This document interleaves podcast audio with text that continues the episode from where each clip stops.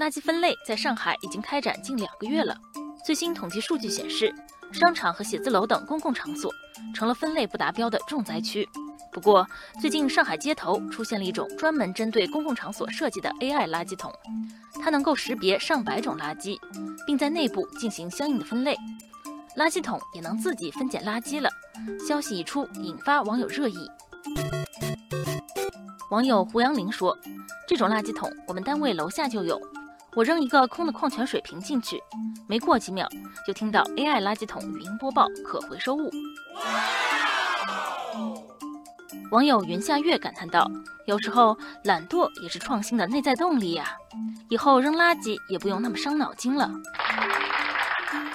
那么，这种智能垃圾桶如何精准地分拣垃圾呢？网友荣耀调侃道：“我猜是不是里面蹲着一个精通垃圾分类的人呢？” 网友玲玲参与了这种 AI 垃圾桶的研发。她介绍，这种垃圾桶可以对垃圾自动感应、自动识别，然后自动分类。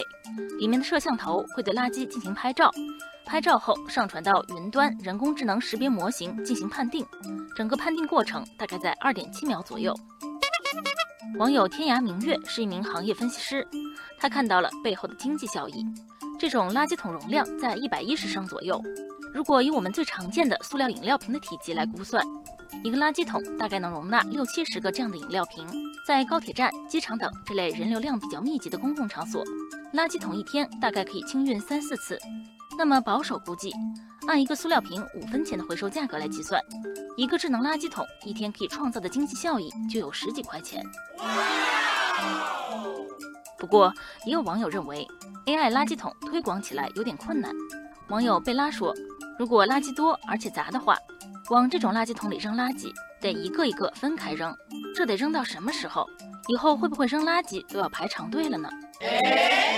网友鼓励说：“如果有人一下子扔一袋垃圾进去，是不是之前按规矩扔的都白分类了？”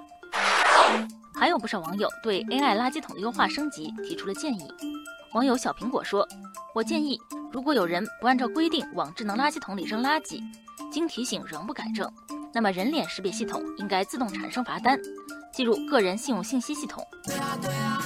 网友吴子琪说：“开发家庭用的 AI 分类垃圾桶更加实用，在家里都分好了，不用扔的时候再分类。”网友逍遥游说：“AI 垃圾桶让我们的生活更加便捷，不过推广垃圾分类还需要刚柔并济，通过立法加大对违规扔垃圾行为的惩治力度。”同时开展广泛的宣传教育，让老百姓认识到为什么分类、怎样分类，这样才能让更多的人行动起来，变随手扔为随手分。